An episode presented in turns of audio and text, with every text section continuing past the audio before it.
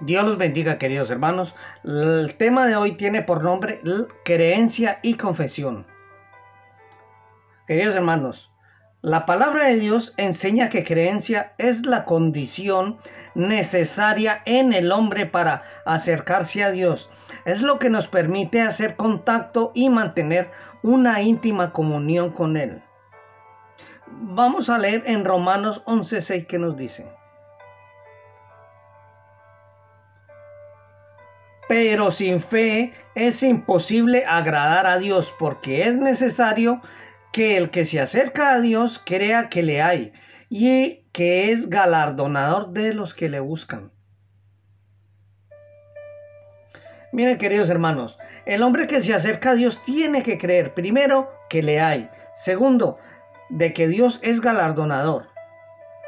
¿Qué es creencia? Lo podemos ver también en la palabra de Dios en Hebreos 11.1. que nos dice, es pues la fe, la certeza de lo que se espera, la convicción de lo que no se ve. Miren hermanos, ahora bien, si hablamos de los asuntos de Dios, si nos referimos a tener la certeza y convicción referente a que Dios existe y que le galardona, debemos encontrar la fuente que nos suministre las cosas de Dios y que nos permita ir forjando y, a la, y, alimentando esa certeza y convicción, queridos hermanos. Leamos en Romanos 10, 17. Romanos 10, 17 nos dice, así que la fe es por el oír y el oír por la palabra de Dios. Entonces, queridos hermanos, como vemos, es la propia palabra que nos permite ir adquiriendo una certeza y convicción acerca de los asuntos de Dios. La creencia permite apropiarse de resultados y la creencia está en el ámbito del corazón.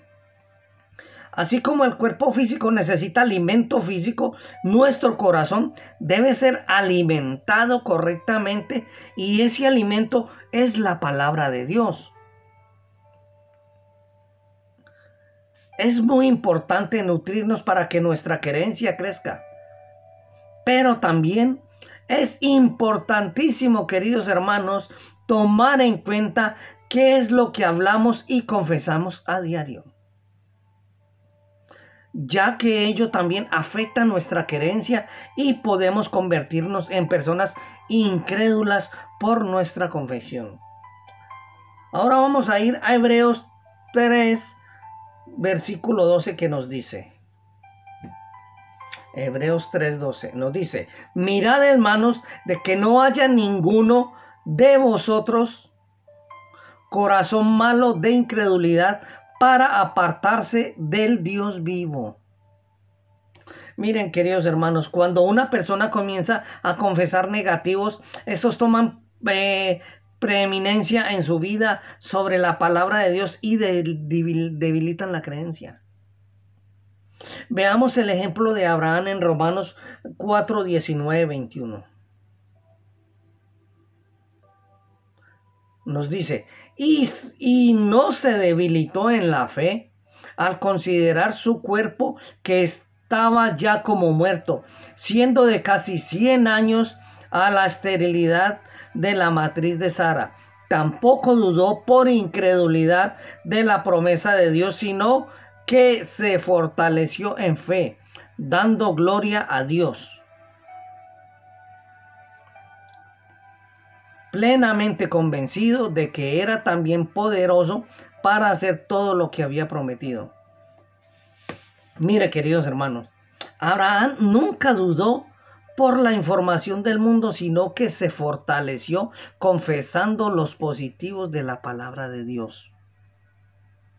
La tendencia humana es agravar los negativos que el mundo propone en vez de confesar los positivos que dice la palabra de Dios, queridos hermanos. Considerar los negativos del mundo hacen debilitar la palabra en nuestro corazón y comenzamos a decaer en nuestra creencia.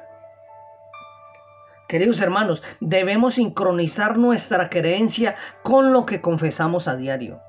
La creencia de la palabra debe estar alineada con confesar el mensaje positivo de la palabra de Dios. Por ejemplo, eh, veamos eh, algo que dice la palabra de Dios en el Salmo 103.3. Salmo 103.3 nos dice, es Él quien perdona todas tus iniquidades, el que sana todas tus dolencias. Salmo 103.3. Querido hermano, la mayoría de los creyentes no tienen problemas en creer. El punto del, conflicto está en la confección de los positivos de la palabra de Dios. O sea, en lo que se confiesa, en lo que se habla diariamente, en el día a día, queridos hermanos. Como creyentes, nuestra confesión, o sea, nuestro hablar, debe de ser de armonía con la palabra de Dios esto es un andar sincronizado, lo que nos va a permitir ver en manifestación en nuestra vida el poder de Dios. Miren hermanos, toda persona en el mundo tiene situaciones negativas en su vida, pero el punto está en darle más, importancia que la promesa de la palabra de Dios por lo que declara o confiesa una persona, podemos ver la confianza de esa persona hacia la palabra de Dios. Queridos hermanos, todo va en nuestros actos, en nuestro hablar, en nuestro actuar. Vamos a ver los tres aspectos a considerar para tener un andar sincronizado. Primero, es creer la palabra. Segundo, confesar la palabra. Y tercero, vivir la palabra. Miren, hermanos míos, debemos decidir desde lo profundo de nuestro corazón no confesar nunca más negativos del mundo porque estos debilitan nuestra creencia en la palabra y angustian a una persona, querido hermano. Vamos a leer en Juan 8, 31-32.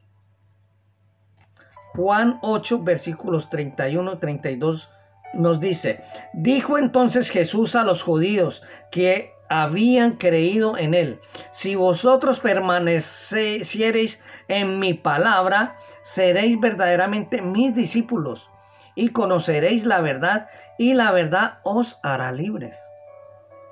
Amén. Querido hermano, la, la, verdadera libertad está en mantenernos firmes en la palabra, sincronizando nuestra creencia con nuestra confesión.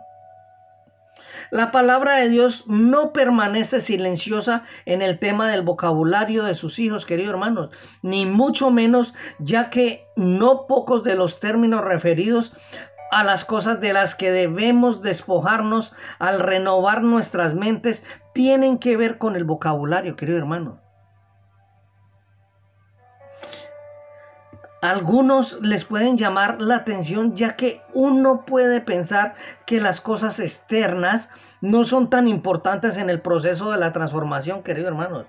Pero esto no es así. Es muy importante para Dios lo que decimos, cómo hablamos, que sale de nuestras bocas, queridos hermanos. ¿Por qué es tan importante como para que Dios pida una y otra vez de que renovemos nuestro lenguaje? Miremoslo en Mateo 15, 18. Mateo 15, 18. Pero lo que sale de la boca, del corazón sale. Y esto contamina al hombre. Miren hermanos, el lenguaje no es inocente y contamina al hombre. Lo que sale de la boca contamina al hombre. Allí está el principio. Una de las principales maneras en que el adversario controla los reinos de este mundo es a través del lenguaje. El lenguaje genera realidades, cierra y abre puertas, queridos hermanos. Predispone a recibir o a rechazar, contamina o santifica. Lo que sale de la boca refleja las realidades que viven en el corazón de cada uno. Vamos a ir a Proverbios 18:21. ¿Qué nos dice?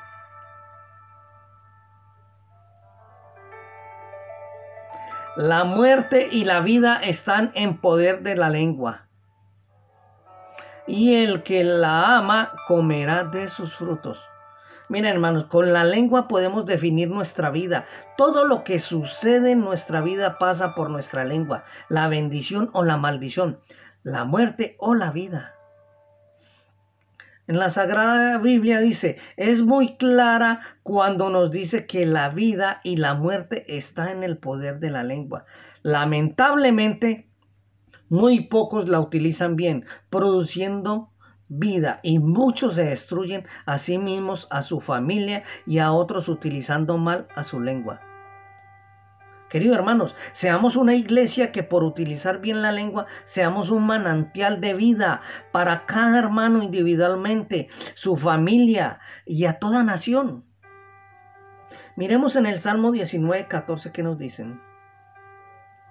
El Salmo 19, 14 nos dice, sean gratos los dichos de mi boca y la meditación de mi corazón delante de ti, oh Jehová, roca mía y redentor mío.